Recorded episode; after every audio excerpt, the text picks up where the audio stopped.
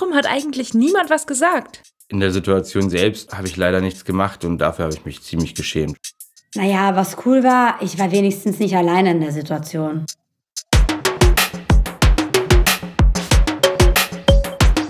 Was zu melden? Der Podcast des Register Friedrichshain-Kreuzberg für alle, die mehr wissen möchten über Diskriminierung und extreme Rechte. Für die, die einschreiten und was verändern wollen.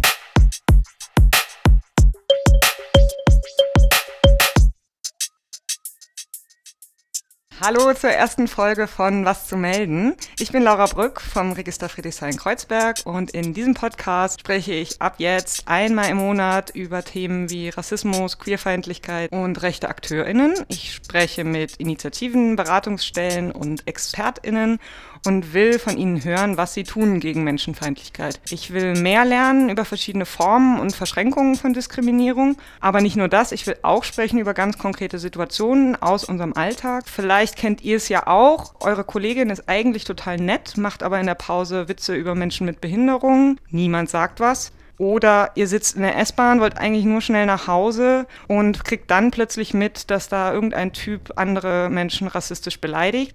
Was macht ihr jetzt, ohne selbst auch noch rassistisch beleidigt zu werden oder aber andere Menschen zu bevormunden? Heute sprechen wir über eine unangenehme Situation im Bekanntenkreis, über ein Abendessen, bei dem es zu einer rassistischen Zuschreibung kommt. Wir sammeln Ideen, wie man das kontern könnte. Aber erstmal will ich noch einiges über Migrantifa erfahren, eine migrantische Selbstorganisation, die in den letzten Monaten viel von sich reden machen lassen hat, die viel aktiv war. Und deshalb freue ich mich sehr, dass heute Miriam im Studio ist. Hallo und herzlich willkommen. Ihr habt ja ähm, vor allen Dingen was zu melden zum Thema Rassismus. Vielleicht kannst du in zwei Sätzen einmal kurz erklären, was ihr macht und wer ihr seid. Also wer wir sind, ähm, wir sind eine Selbstorganisation, die sich gegen den rassistischen Status quo organisiert und das seit Hanau. Und es ist noch mh, mm, keine fertige Sache. Also Migrantifa ist immer noch am Werden und wird es auch bestimmt bleiben. Und genau, ich glaube, dieser Wunsch ist da, dass es im ständigen Wechsel, Änderung, Entwicklung bleibt. Es gibt ganz klare Annahme, also versuchen zu mobilisieren, also versuchen, dass die Leute sich organisieren und ähm, Genau, aber was das ist, ist, was das wird. Das klingt spannend. Was, was sind das zum Beispiel für äh, Sachen, die sich gerade entwickeln? Was ist vielleicht jetzt schon ganz anders als am Anfang, in den ersten Wochen? Also was es jetzt gibt auf jeden Fall, ist viel mehr kontinuierliche Aktionen auf der Straße, also Kids-Spaziergänge und Lebensmittelausgaben ähm, weniger ist halt online, würde ich sagen, auch wenn das halt von sich selber ein bisschen weitergeht. Aber okay, ihr ja. legt quasi einen Schwerpunkt auf rausgehen und im Real Life sein. Ja, auf jeden Fall. Das ist interessant, weil ich auch mal gehört habe, ach, Migrantifa, das ist doch nur so eine Internetbewegung oder so. Mhm. Aber da würdest du sagen, das ist nicht mehr aktuell oder das war vielleicht auch noch nie aktuell? Ich glaube, so dass es so eine Online-Sache ist, kann man nicht so irgendwie dagegen argumentieren. Es ist halt online und das hat so eine Reichweite und es gibt diese sogenannte Internetaktivismus, der natürlich stark kritisiert wird. Ist natürlich schön, wenn man 20.000 Follower hat, aber es sind halt keine 20.000 auf der Straße und das äh, frustriert, kann ich gut nachvollziehen. Gleichzeitig ist es halt für viele den ersten Weg, sich zu politisieren, aber es ist halt trotzdem keine, nicht nur Media Work halt. Aber ich finde, das ist halt als Startpunkt irgendwie nicht schlecht halt, so, sondern halt ziemlich gut, dass man einen Weg zu uns findet. Also ich weiß, dass es für mich halt vor zehn Jahren wäre ich halt mega froh gewesen, das zu haben. Und ich bin jetzt eigentlich mega froh, das zu haben. Zu merken, dass halt dieses Riesenproblem, dieses System, das ähm, kann man nicht halt einfach alleine irgendwie abbauen. Das muss man zusammen machen. Und das ist halt so, das gibt halt sehr viel Kraft zu merken, dass man sich halt zusammentun kann. Und es gibt so eine gemeinsame Kritik so und eine Lösung, die halt für viele irgendwie ähm, sinnvoll erscheint. Und das ist der Weg der Organisierung, des Zusammenhalten. Und Migrantifa ist nicht das Einzige, der das macht. Und es sind so viele schon seit seit Jahren und äh, man macht es halt nur weiter eigentlich. Aber also mir gibt das halt ein bisschen Hoffnung auf jeden Fall. Und kannst du noch mal eine Aktion schildern, wenn ihr zum Beispiel, du hast gesagt, Kiezspaziergänge, mich als Register Friedrichshain-Kreuzberg interessiert natürlich am meisten, was macht ihr in unserem Bezirk? Kannst du sagen, was ihr bei so einem Kiezspaziergang macht? Also beim Kids-Spaziergänge geht es darum, erstmal sich zu vernetzen in seine Nachbarschaft, ein bisschen raus aus seiner Bubble zu kommen. Also es bedeutet halt so rumlaufen, mit äh, Lädenbesitzerinnen zu quatschen, fragen, was, was bei denen los ist. Ja, und auch ein bisschen auf ähm, rechte Strukturen aufmerksam zu machen. Ja, sich auf dem Laufenden zu halten, was in dem Kiez passiert. Das sind Sachen, die halt wirklich so auf lokaler Ebene passieren und in Berlin ist auf jeden Fall echt so am schön zu sehen, wie das im Wachsen ist, wie das für die Leute auch so, für immer mehr Leute als sinnvoll erscheint und in unterschiedlichen Bezirken auch stattfindet. Also Friedrichshain-Kreuzberg ist nur so ein Ort, aber das ist auch etwas, was sich sehr leicht irgendwie überall umsetzen lässt. Überall genau. da, wo ihr auch wohnt und wo ihr euren Lebensmittelpunkt ja. irgendwie habt, ne? Genau. Also Netzwerkarbeit, Beziehungsarbeit mit den Leuten um sich herum und bis zur Mobilisierung. Also auf jeden Fall und wa was mobilisiert ihr dann? Ich frage immer nach, weil ich gerne so konkret wie möglich hören will, was, was kann ich mir vorstellen? Ihr geht in einen Spätkauf oder in ein migrantisches Geschäft und sagt, kommt mit zur Demo wegen Hanau oder was? Ähm ja, zum Beispiel, ja. Man quatscht ein bisschen, erzählt, was man so gerade da so macht. Fragt man, ob man vielleicht da so ein Plakat hängen kann und kommt ins Gespräch. Und ja, es ist so in den allen Fällen, glaube ich, so super gut angekommen. Also ich glaube, Hanau ist halt so eine krassen Momente gewesen für so viele migrantisierten Menschen. Es gibt da eigentlich nie ein Veto. Es ist halt klar für die Leute, dass sie da dabei sind und am Start sind und das äh, bietet so viel Gesprächsmöglichkeiten und, und einfach sich mal wieder sehen. Also Hallo sagen und wieder da sein. Du hast jetzt schon bei Essensausgaben gesprochen. Kannst du da noch mal was zu sagen, was das genau ist? Ja, genau. Also es ist auf jeden Fall seit Corona der einen stärkeren Fokus geworden ist. Also man sitzt halt in der Straßen, es sind viel mehr Leute, die, ähm, die draußen leben und seit diese Corona ist halt, ich glaube, für viele ist so ein Moment auch von so Verständnis, was diesen kapitalistischen System angeht. Welche Prioritäten werden hier gesetzt ne, vom Staat? Was ist systemrelevant und so weiter? Also da ist so eine krasse Enttäuschung und Frust zu sehen, ja, welche Leute dürfen zu Hause bleiben und deren Arbeit irgendwie weitermachen und für wen es sogar eine Verbesserung vielleicht deren Arbeitsbedingungen geworden ist, Corona. Und für andere, für die überwiegende Mehrheit eigentlich so eine Abfuck. Wenn man in die U-Bahn guckt, der U-Bahn ist voll die Leute müssen arbeiten, die Leute müssen halt sich anstecken. Es geht nicht anders. Ja, und deswegen ist äh, diese Essensausgabe, geht ein bisschen direkt an der Quelle halt so. Was brauchen die Leute? Was ist da so notwendig? Also es geht vom Hygienartikel zu ähm, Essen, aber auch Klamotten und Schokolade.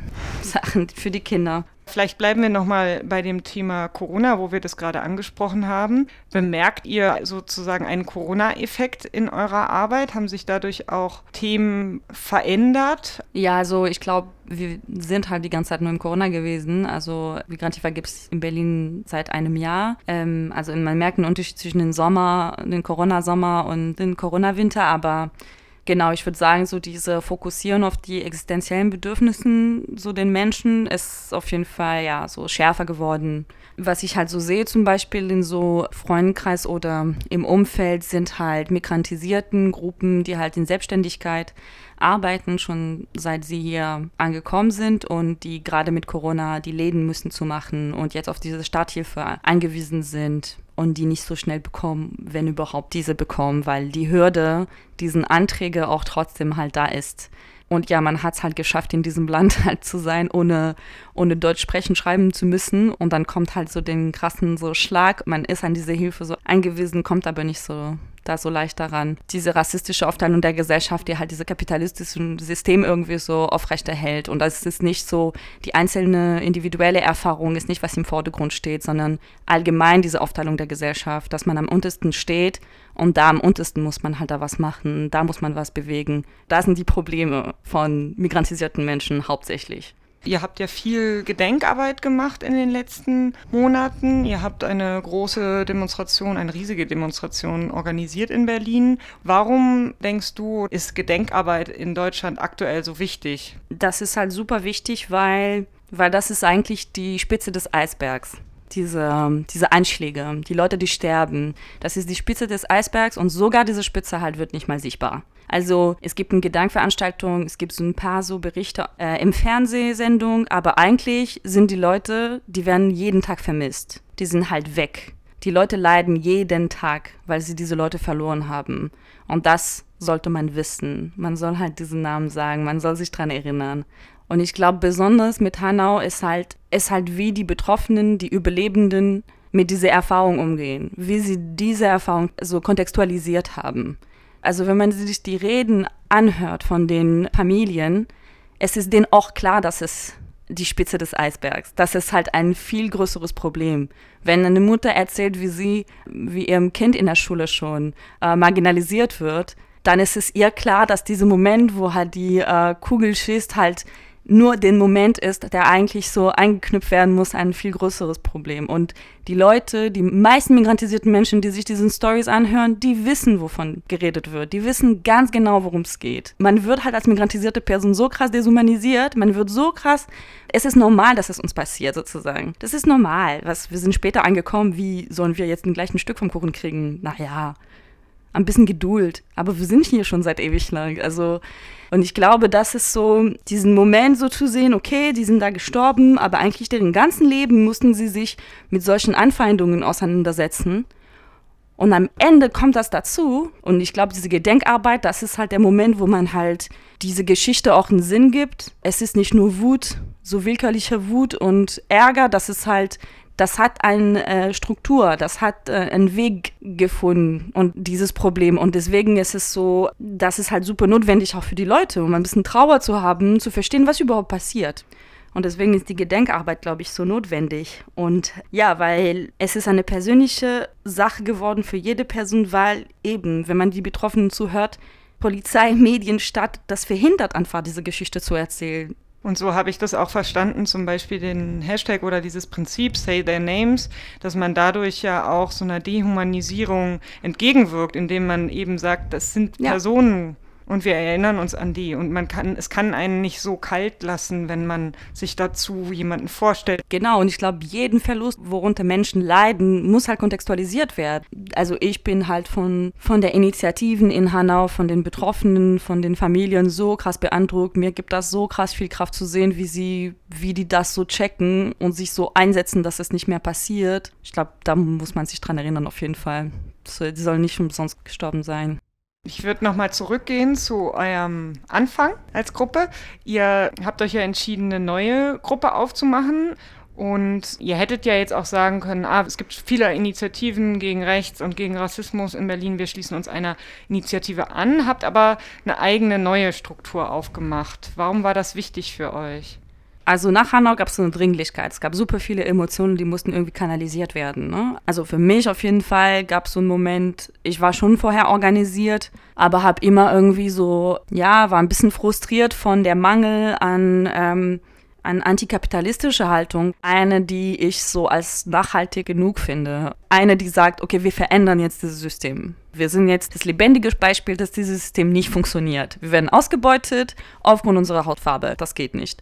Das hat mir gefehlt. Gleichzeitig gab es aber auch viele linke Gruppen, die trotzdem auch mit diesem Ansatz und dieser Analyse irgendwie aktiv sind, schon seit lange, aber wo die viele halt so sich nicht mit deren Rassismus auseinandergesetzt haben oder wo die Rassismuskritik eben nicht so, nicht so klar war. Und deswegen ist halt Migrantify jetzt auch nicht irgendwie auf Rassismus fokussiert oder so. Ich glaube, es ist so, gerade weil es nach Hanau war, aber es ist ja, das versucht halt alle so Kämpfe zusammen zu, zu führen. So, zumindest ist es mein persönlichen Anspruch da dabei.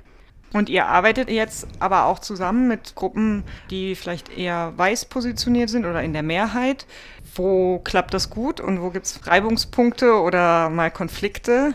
Ja, also ich glaube, jede Gruppe, der grundsätzlich gegen diesen rassistisches Status quo setzt und gegen ein kapitalistischen System setzt und diese beide Kämpfe irgendwie als untrennbar sieht, da sind halt einfach Alliierten. Also das geht auch nur, wenn wir halt zusammenhalten und zusammen kämpfen. Migrantifa wird nicht die Welt retten, das wird halt nur passieren, wenn wir uns zusammentun. Also die Arbeit mit weiß positionierte äh, Genossinnen ist halt so super wichtig und passiert auch schon die ganze Zeit. Und dann ist die Frage, was können Kriterien irgendwie sein, um so eine gute Arbeit irgendwie zu leisten? Und da, ja, so eine Arbeit auf Augenhöhe ist wichtig dass man nicht irgendwie sich mit uns anschließt, weil es mal so irgendwie nice, den Hashtag irgendwie zu haben. dass man irgendwie ja so, so eine gemeinsame Analyse und dafür auch so gegenseitige Respekt irgendwie gibt. Und, ähm, und da, da gibt es halt so eine, so eine Menge schon, mit wem wir zusammenarbeiten und ja, und das funktioniert gut.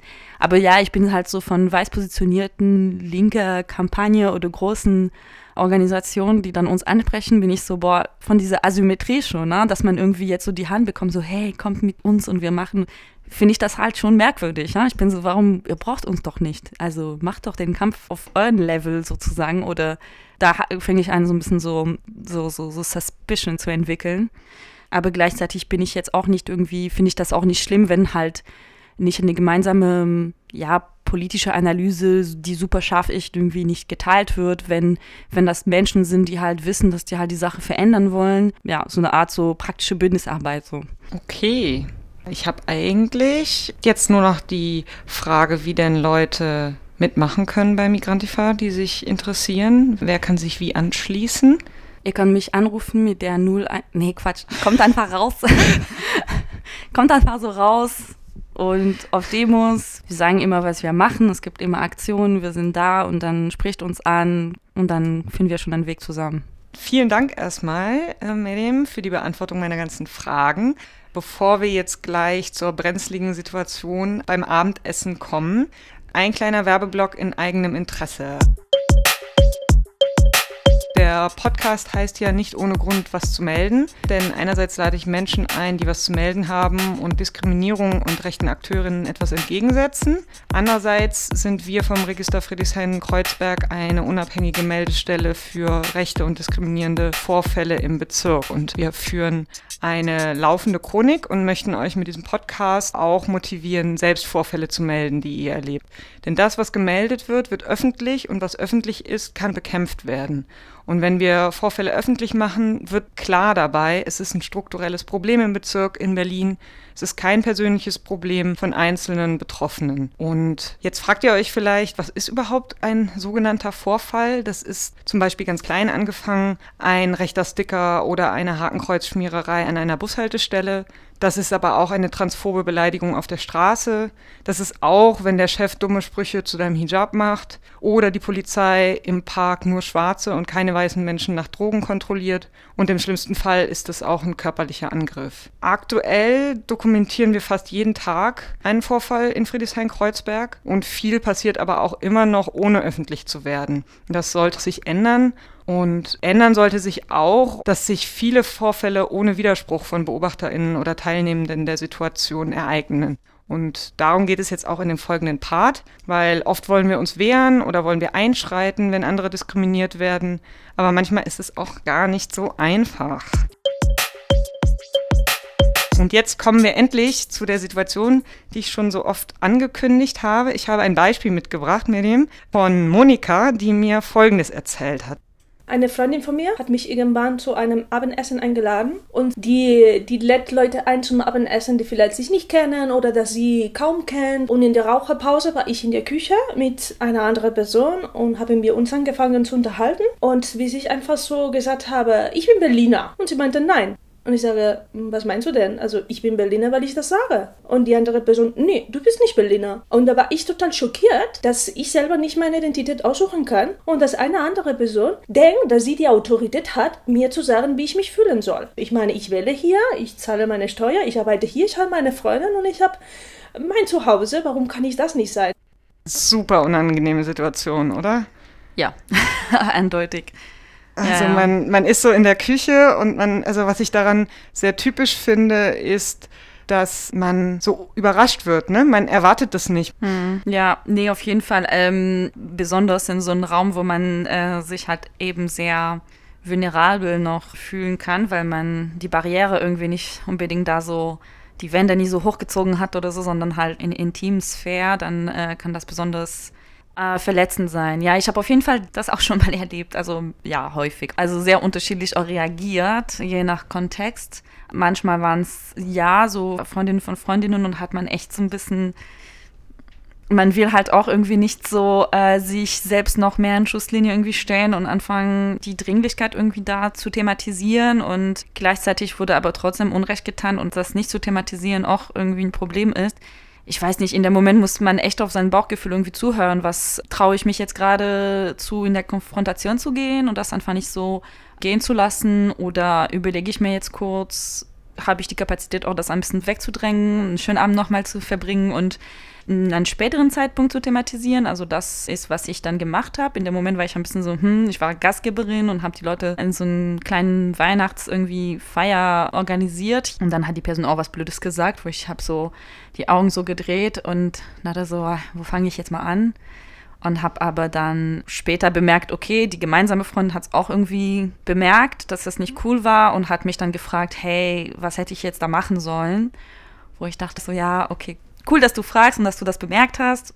Aber ja, keine Ahnung, sprich dann mit ihr und so, versuch mal mit ihr irgendwie darüber zu reflektieren, dass das irgendwie was bei ihr passiert und von meiner Seite versuche ich irgendwie mit der Sache zufrieden zu finden, weil ich weiß, dass es keine irgendwie Ausnahme, Einzelfälle von so äh, Übergriffigkeit, die stattfinden können und ich bin jetzt irgendwie recht privilegiert, dass ich auch die Person nicht mehr sehen muss. Da habe ich da mehr die Leute in meinem Freundeskreis im Blick. Ja? Was machen die denn? Ne? Wie gehen die damit um? Fühlen sie sich damit angesprochen, fühlen sie sich in eine Verantwortung. Und das bringt mir ein bisschen mehr Sicherheit zu merken, die haben ein Auge drauf und die gucken, okay, was macht das mit den Leuten, die gerade betroffen werden. Ne? Also, dass der Blick erstmal sich bei denen richtet und dass man da aufpasst. Was kann ich machen, damit diese Person irgendwie sich jetzt gerade besser fühlt? Genau, wir hören jetzt auch noch mal rein. Bei der Situation, die Monika geschildert hat, ist es nämlich auch ein bisschen komplexer, weil sie einerseits natürlich selber davon betroffen ist und andererseits die Gastgeberin noch mit drin hängt. Und natürlich in dieser Situation du bist eingeladen in einem Haus, also ist es schwierig, dann in Konfrontation zu gehen. Oder abzuhauen oder sonst was. Also ich hätte das machen sollen, einfach so weggehen. Also von diesem Abendessen oder sonst was. Weil ich hatte keinen Bock, mich mit dieser Frau in den gleichen Tisch zusammen zu essen. Und klar, ich wollte die an meine Gastgeberin auch nicht die Situation erzählen, weil vielleicht wäre für sie etwas total unbequem oder unwohl oder sonst was, ne? Weil sie auch also erlebt Diskriminierung und Rassismus. Ja, Hammer. Also ich finde, das ist so eine super Strategie, zu sagen, ich habe keinen Bock damit, mich auseinanderzusetzen, ich gehe jetzt weg. So super sinnvoll. Ich glaube, in dem Moment gibt es nicht so eine, also es gibt nicht irgendwie das Ding, was man unbedingt machen muss. Es gibt das Ding, was man gerade für sich selber entscheidet zu tun und das ist halt die beste Strategie. Also wenn es gerade irgendwie der Impuls gibt, boah, kein Bock, ciao, dann darf man den folgen und sich in einem späteren Zeitpunkt irgendwie überlegen, okay, wie, wie geht man mit der Situation um? Wie formuliert man da gerade so Forderungen im Freundeskreis? Es, es, ist Gewalt, es ist halt übergriffig, aber es ist halt etwas, womit jemand, der so gerade ein bisschen ein stabilen Umfeld hat und gerade irgendwie gut sitzt, irgendwie bei sich, so auch damit umgehen kann. Ne? Also ich glaube, ich sehe auch Formen von Gewalt, wo es ein bisschen schwieriger irgendwie so eine klare Haltung dazu finden als Betroffene oder als Person, die sich solidarisch zeigen will. Also ich denke, so ein Eingriff auf der Straße, wo jemand halt körperlich geprügelt wird oder so, da da ist natürlich eine viel schwierige irgendwie Entscheidung zu treffen. Und die ist natürlich total abhängig von der Position der Person gerade. Bin ich zwei Meter groß, hat man Angst vor mir oder mhm. bin ich so ganz klein und sehe jetzt nicht irgendwie besonders äh, bedrohlich aus. Vielleicht ist in so einer Situation der Moment auch bei der betroffenen Person zu sein, eher so eine Care-Rolle zu übernehmen und also in der Situation jetzt zu Hause würde ich halt echt so die Person, die gerade das erlebt hat, so komm, erzähl alles, lass es einfach so raus und vielleicht zuhören und dann kommt irgendwie was raus, ne? was dann so für ähm, Lösungsmöglichkeiten man da finden kann oder so. Ich habe jetzt noch ein drittes Mal, äh, einen dritten Text von Monika, wie sie sich im Nachhinein gedacht hat, ah, das hätte ich vielleicht machen können. Mhm. Und das können wir uns mal anhören und dazu auch noch kommentieren. Vielleicht hätte ich das auf eine hm, vielleicht elegantere Art und Weise machen können, also in der Motto so in der Tischrunde. Also es ist nicht so, dass diese Person total geschlossen war, darüber zu reden. Ne? Also man hätte dann auch diese Möglichkeit nutzen können und sagen, ey, weißt du, was mich gerade passiert ist in der Küche? Sie hat gesagt, dass ich nicht Berliner bin. Was denkt ihr denn darüber? Und dann natürlich die anderen Menschen, die Mehrheit von uns sind nicht in Berlin geboren. Dann hätten sie gesagt, äh, was meinst du denn damit? Also, wir sind doch Berliner und vielleicht hätte diese Person etwas gelernt. Ja, man kann auf jeden Fall sagen, da nehme ich mir einfach den Raum und ich mache das jetzt, ich ziehe das durch. Das ist super abhängig von den Beziehungen, die man mit den Leuten gerade so da hat. Also, aber das ist eine Situation, die so oft passiert. Ich glaube, da kann man echt so sich mal ausprobieren und gucken, was da am besten läuft und dann nächstes Mal, weil es auf jeden Fall nochmal passieren wird, dann es nochmal einsetzen oder anpassen und so. Da gibt es nicht so viel Risiken, die man so eingeht, wenn man ja, vielleicht einen blöden Abend dann am Ende vielleicht verbracht hat oder aber für sich selber gucken. Also für mich persönlich würde ich in einen anderen Raum gehen und versuchen, mit den Leuten, die mir gerade wert sind, irgendwie diese Zeit da zu genießen und da meine Kraft irgendwie zu schöpfen. Ja, keine Ahnung, was macht diese Person da? Ja, aber wer redet mit der Person auf jeden Fall? Wer, wer übernehmen die Verantwortung im Freundeskreis? Diesen Moment der Übergriff, das ist halt eigentlich, wie gesagt, das ist der Moment, wo es sichtbar wird, dass es nicht damit umgegangen worden ist in frühen Zeiten. So. Oder das kann der eine Moment sein, wo man sich damit auseinandersetzt, aber sozusagen nicht als so, das ist jetzt der Endepunkt von Beziehungen oder von, das ist eine Konfliktsituation und Konflikte sind gut. Man kann voll viel aufarbeiten mit Konflikten. Man soll sich irgendwie nicht scheuen, in Konflikte zu gehen oder so Leute ein bisschen zu irritieren. Ja, und das sagt Monika ja auch, dass das nicht jemand war, die so gar nicht bereit wäre zu überlegen. Das ist ja auch wichtig. Habe ich so das Gefühl, hier kann man noch was rausholen oder hier können andere was mhm. rausholen? Oder denkt man sich, nee, die Person, da geht nichts mehr. Da ist sozusagen einfach nur Cut. Ich kann mir vorstellen, ich wäre halt mega neugierig zu wissen, warum die Person das denkt. Warum denkst du, dass du die Deutungshoheit besitzt, von was Berliner ist und nicht und so? Also, das finde ich wirklich spannend. Ich glaube, ich hätte aus einem reinen Feldforschungsinteresse, glaube ich, würde ich halt schon irgendwie diese Person nachfragen wollen, weil woher kommt das, dieses Gefühl? Vielleicht bist du Berliner und du hast das Gefühl, deine Identität wird dir weggenommen oder welche so, ähm, welchen Machtstatus wird dir jetzt entzogen oder was ist das Ding, wofür du kämpfst oder fände ich halt interessant. Und dann ist die Frage, okay, habe ich jetzt die Kraft oder die Energie, mich darum zu interessieren? Ja, ich habe eine letzte Frage ähm, die so ein bisschen auch zurückführt auf den Anfang des Gesprächs, weil ähm, wir haben so ein kleines Vorgespräch natürlich geführt und da hast du gesagt, dass eine wichtige Form des Eingreifens bei Diskriminierung für dich auch ist, dich bei Migrantifa zu organisieren. Was heißt das für dich? Ich organisiere mich jetzt nicht selber, weil weil ich selber irgendwie betroffen will, ähm, sondern halt, weil dieses gesellschaftliches Problem ein System ist und ich muss mich organisieren. Wie gesagt, ich kann das nicht allein einfach so ändern und mir ist klar, dass es ein System, was dieses Problem ist. Also ohne dass wir super viele sind, geht's halt nicht. Wir müssen einfach uns zusammentun. Und aus meiner Erfahrung schöpfe ich halt natürlich super viel Kraft, Wut, Frustration und das ist auch ein Antrieb, aber es ist jetzt kein Fetisch oder so. Also Diskriminierung, glaube ich, auch individualisiert halt krass das Problem. Ne? Das ist ein rassistisches System, ne? der eine so Ausbeutung rechtfertigt. Und wenn das klar ist, dann kann man sich überlegen, was man zusammen machen kann. Das Schlusswort war das. Vielen Dank, Miriam, für deine Expertise, für deine Einschätzungen, Ideen und vor allen Dingen auch deine Ehrlichkeit. Ich fand das super spannend, erstmal zu hören, was gerade bei Migrantifa ist und was was ihr macht, was ihr analysiert und wo ihr gerade steht. Und ich fand es auch super spannend, mit dir diese Situation zu kommentieren und produktiv. Ich freue mich sehr über Feedback für diese erste Folge. Es wird ja ähm, noch viele weitere Folgen geben. Also wenn ihr Kritik habt oder Lob, dann gerne an fk.berliner-register.de schreiben. Und der nächste Podcast erscheint am 28. April, überall dort, wo es Podcasts gibt und ist auch zu hören um 12 Uhr am 28. April, Mittwoch im Radio 88.4 im Rahmen der Sendung Wir holen uns den Kiez zurück. Ich freue mich schon drauf. Macht's gut und bis zum nächsten Mal.